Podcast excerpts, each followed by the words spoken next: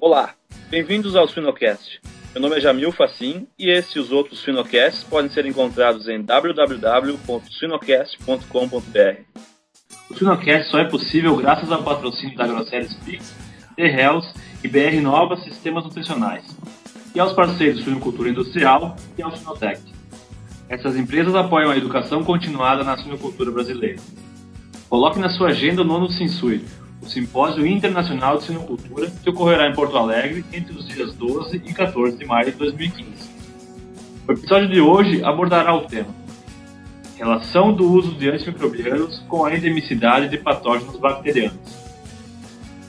Nosso convidado é o médico veterinário João Carlos Gomes Neto, graduado pela Universidade Federal de Lavras, trabalhou na área de produção de suínos durante o período de 2008 a 2010 é mestre em microbiologia veterinária pela Iowa State University, com ênfase em micoplasma suíno, e atualmente realiza seu PhD em Ciências da Alimentação pela University of Nebraska, com o tema microbiota intestinal e imunidade celular.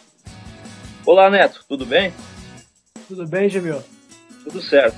Que cidade você está falando? Eu estou falando de Lincoln, Nebraska, aqui no meio oeste dos Estados Unidos. Que legal. A gente tem uma pergunta quebra-gelo aqui, Neto. Qual que é o teu hobby?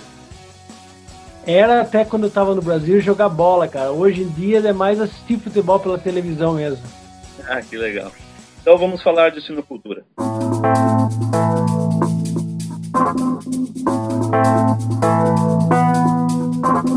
Neto, quais são os mitos desse assunto na produção de suínos?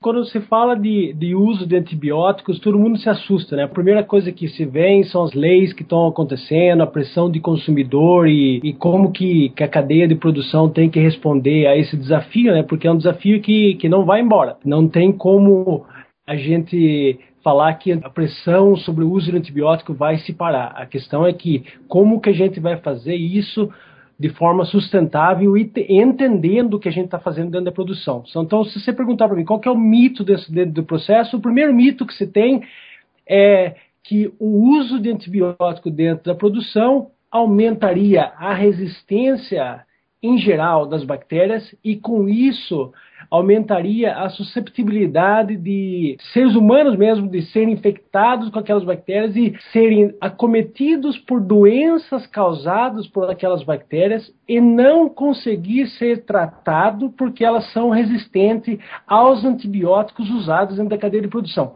Veja bem, tudo que eu falei para você até agora é uma cadeia de eventos que tem que acontecer, que se você traduzir isso no lado matemático da coisa, isso é uma probabilidade condicional. É, um evento é extremamente dependente do outro e tem que acontecer esse link dentro dessa cadeia de resistência a antibiótico e de contaminação com essas bactérias. Então, o primeiro mito é entender, existe uma correlação de que as bactérias que estão causando doenças em humanos hoje dentro dos hospitais estão vindos de animais de produção ou de animais domésticos, de animais de, de, de, estimação que a gente tem, é o primeiro mito que existe de que, se você perguntar lá fora, todo mundo vai se falar. Só pode ser dessa maneira que está acontecendo. Tem que ser. Mas, na verdade, existem muito poucos dados que realmente mostram de forma quantitativa que essa via de transmissão vai de uma forma só. Ou seja, é uma via zoonótica de que vai dos animais para o humano e não dos humanos para os animais e não do solo para os humanos. Ou seja, existe esse mito de que usar antibiótico na produção, em geral na população, todo mundo tem esse medo de que ah, porque usam mais antibiótico na produção de frango, na produção de suínos, certamente é isso que está aumentando a, a, ocorrência de doenças no, nos hospitais como por exemplo com bactérias como Enterococcus ou, ou Staphylococcus, que são mais resistentes porque certamente estão vindo desse local. Então, esse mito de que exista esse link direto com a produção é uma coisa complicada. Excelente, Neto. E seguindo nessa mesma linha, o que, que define o sucesso de um patógeno em uma população? No caso de bactéria, o sucesso realmente de um patógeno é você ser capaz de, primeiramente, se manter naquele ambiente, ter um número suficiente daquela população da sua espécie, se manter, reproduzir e propagar. Então, se você levar isso em consideração, o pessoal de produção vai pensar, ah, o patógeno, por exemplo, um Haemophilus parasuis, que entra numa granja e mata mais animais, tem mais sucesso do que um hemófilos que não mata mais animais. Se você levar em consideração o que eu, ah, o que eu acabei de te falar, isso pode não ser o caso, porque o sucesso na definição do processo evolutivo é a capacidade daquela população de se manter e se propagar, ou seja, reproduzir e se manter persistentemente naquele ambiente. Ou seja, não tem nada a ver com a doença. O entendimento do que é ter sucesso para uma bactéria é só uma distração, na verdade. E tem muita gente que vai me criticar por falar isso, mas a verdade é essa. Por exemplo, vamos usar o exemplo do Hemófilos parasus.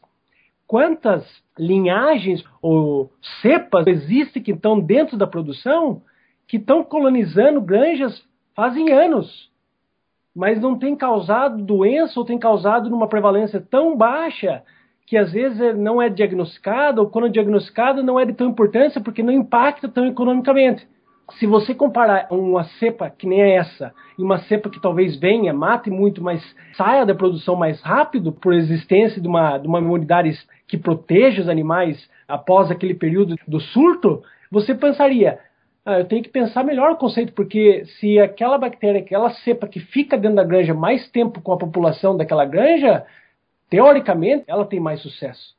Então, esse é o problema que a gente pensa. A gente pensa que, que tem que estar tá associado com a doença. E às vezes não tem que estar tá associado com a doença. E muitas das vezes não vai estar tá associado com a doença.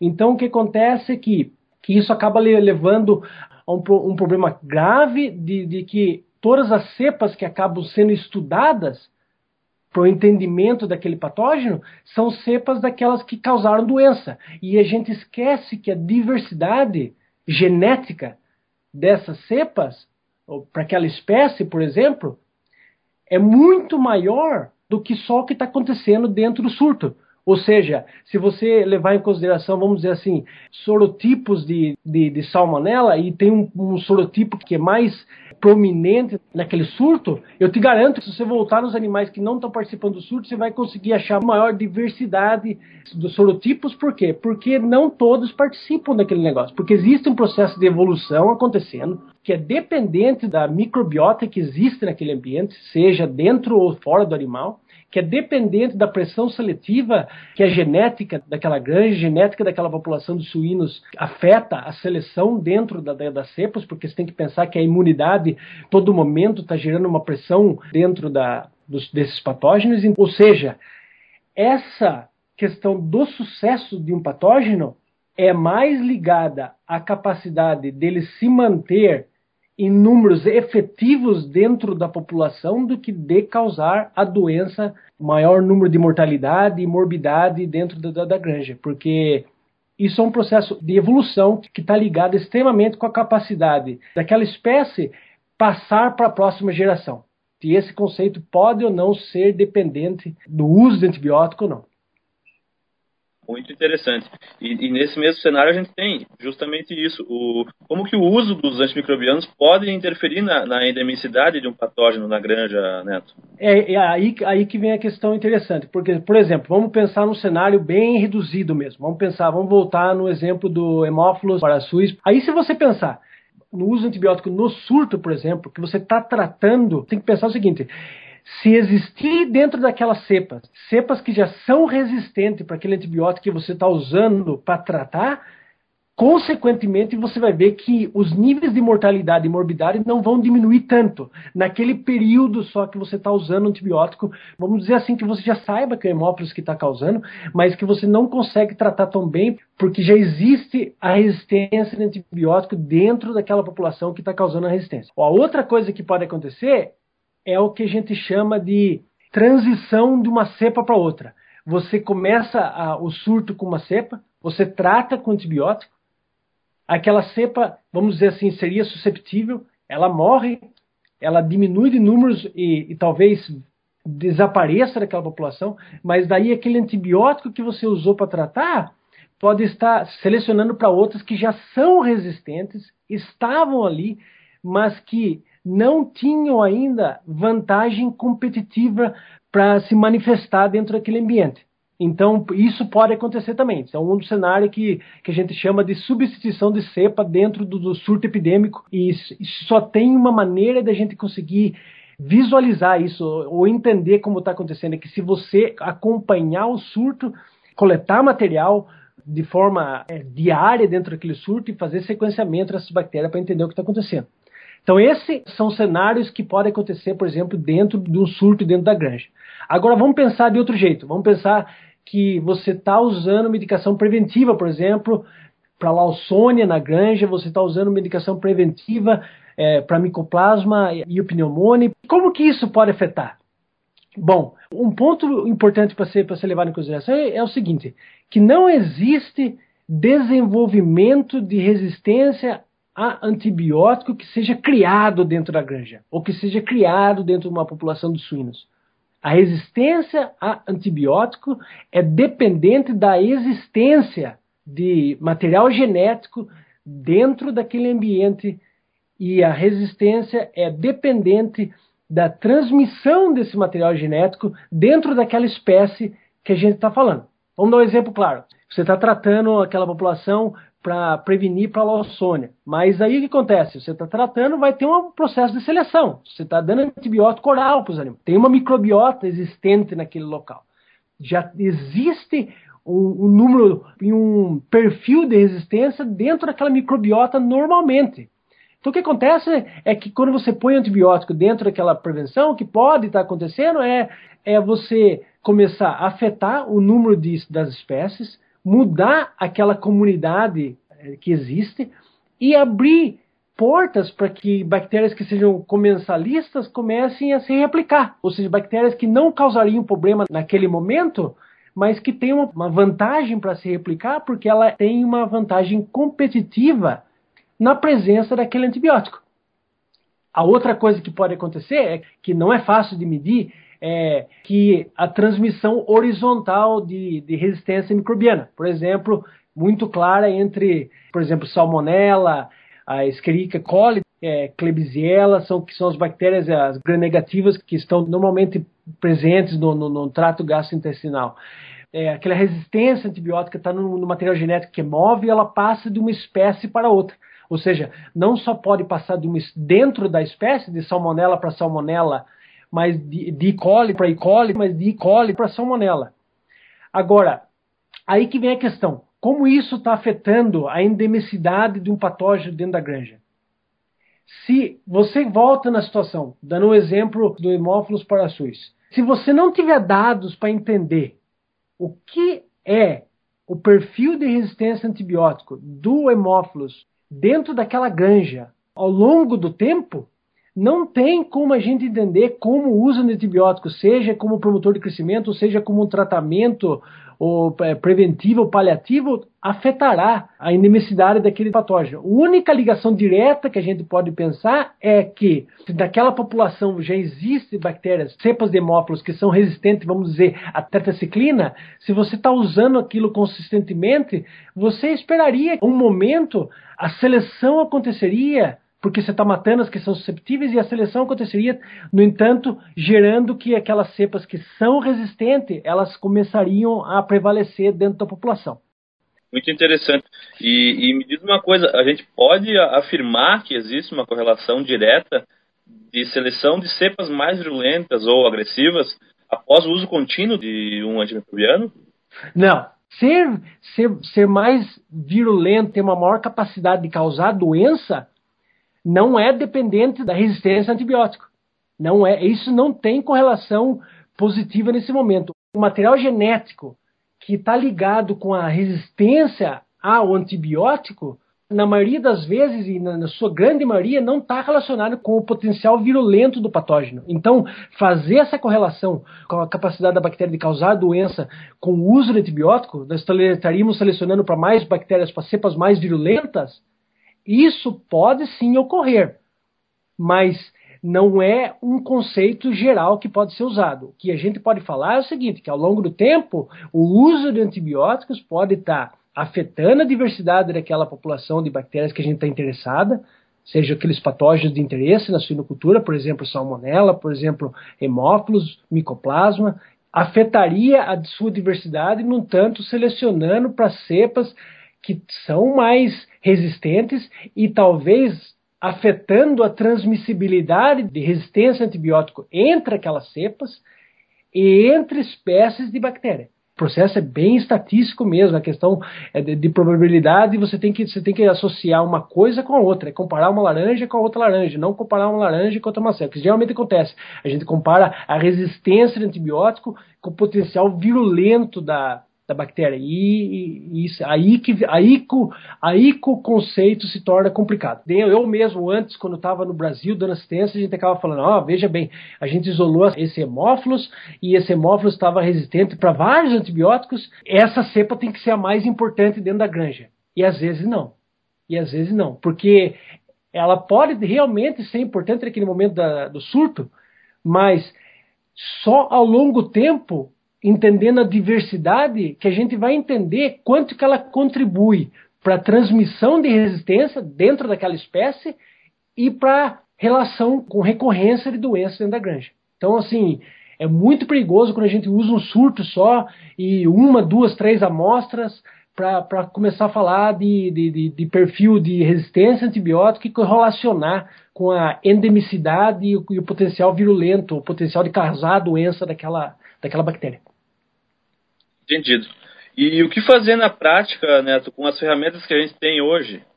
O que fazer na prática com as ferramentas que a gente tem hoje? Bom, a principal coisa é o seguinte: vamos, vamos esquecer é, por um segundo que o sequenciamento genético existe e que está disponível e que tem como ser usado. Usando só a microbiologia básica mesmo, isolamento daquela, daquela bactéria e o, e o teste antimicrobiano que existe dentro da, dos laboratórios mesmo a principal coisa a ser feita não é só procurar pelas bactérias dentro do surto epidêmico, mas é a qualidade das amostras. A gente tem que começar a coletar amostra ao longo do tempo e, e pensar que o ambiente daquela granja, a genética daquela granja e as cepas que vieram com, o material genético daquela granja e as cepas que vão vir ao longo do tempo e que vão se desenvolver dentro daquela granja tem uma variabilidade grande, cara. Então, se a gente não coletar material para entender realmente isso ao longo do tempo, o que está acontecendo na, na granja e usar métodos epidemiológicos para daí fazer o processo de análise estatística para entender realmente se tem algum link ou não tem, não tem como ser feito um trabalho sólido, não tem como. É, na verdade, a gente tem que sair dessa mentalidade de, de um isolado, uma cepa, e a doença. É, é uma mentalidade que, que o veterinário vai ter que ter. Talvez hoje tudo que a gente está discutindo aqui nesse, nesse programa não, não seja é, seja muito difícil de ser praticado, mas se a mentalidade de ecologia, de epidemiologia quantitativa não for integrada dentro da produção por um veterinário que tem esse conhecimento, a gente vai sempre ficar à mercê de não ter dados, porque a gente não entende o que acontece ao longo do tempo dentro da granja com a diversidade daquelas bactérias que têm impacto dentro da produção dos suínos.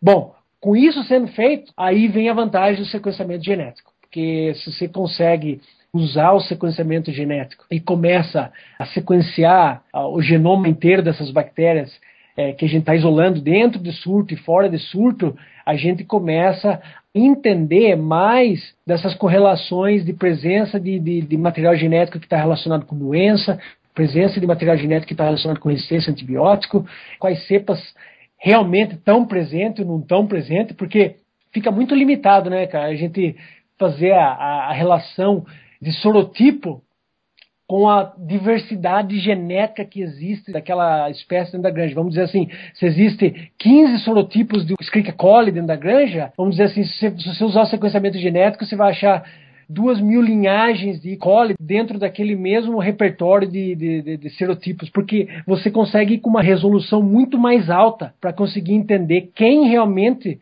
está dentro do processo de produção. Então, o que eu digo é que esse trabalho que eu estou falando para você não tem como ser feito por um veterinário só. Um veterinário só consegue realmente tentar usar essas ferramentas, mas isso vai ter que ser um trabalho que vai ser piloto, vai ter que ser feito dentro da, da, das cooperativas, da, das agroindústrias, das, empresas de materiais genéticos ou das, das empresas de, que, que tem uma consultoria mais, vamos dizer assim, mais sólida, porque é um trabalho que tem gasto, certamente existe gasto, o benefício às vezes não vai ser tão visível, porque é, quem que quer coletar a amostra bacteriana de, uma, de um suíno que não está é, cometido por doença? A pergunta vai ser por? Qual a razão para mim coletar essa amostra? a razão é o que eu te disse. A gente tem que entender quem está lá. E para entender quem está lá, não é só dentro do surto. Muito interessante. Eu acredito que, que todos os médicos veterinários que nos escutam, assim como pessoal da área de suinocultura, teria que tirar um tempo para dar a importância, a real importância a, a esse tópico.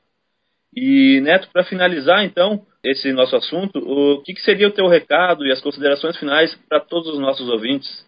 O meu recado seria o seguinte: primeira coisa, a gente tem que trabalhar nesse tópico de resistência a antibiótico. A primeira coisa que eu quero dizer é que a resistência a antibiótico é mais velha do que qualquer sistema de produção de suíno. Existe, vai continuar existindo, que a humanidade em geral vai ter que lidar com esse tópico, porque porque realmente as empresas têm investido menos em gerar mais drogas, que gasta muito, gasta são bilhões até chegar no, no, no produto final. É, então a gente tem que tomar cuidado como a gente faz o uso, se está ou não relacionado com, com, a, com doença em humano ou não, mesmo dentro da produção, mesmo, mesmo antibióticos que não tenham relação alguma com doenças em humanos, né, a gente tem que fazer um uso mais vamos dizer assim, elaborado dos antibióticos dentro da granja, porque, porque existe, isso não é eu falando, existem locais em que, em que o uso do antibiótico substitui manejo. Isso é um problema grave, de que, que você acaba tapando só com a peneira, né? Vamos usar o antibiótico porque eu não consigo melhorar a estrutura física da minha granja,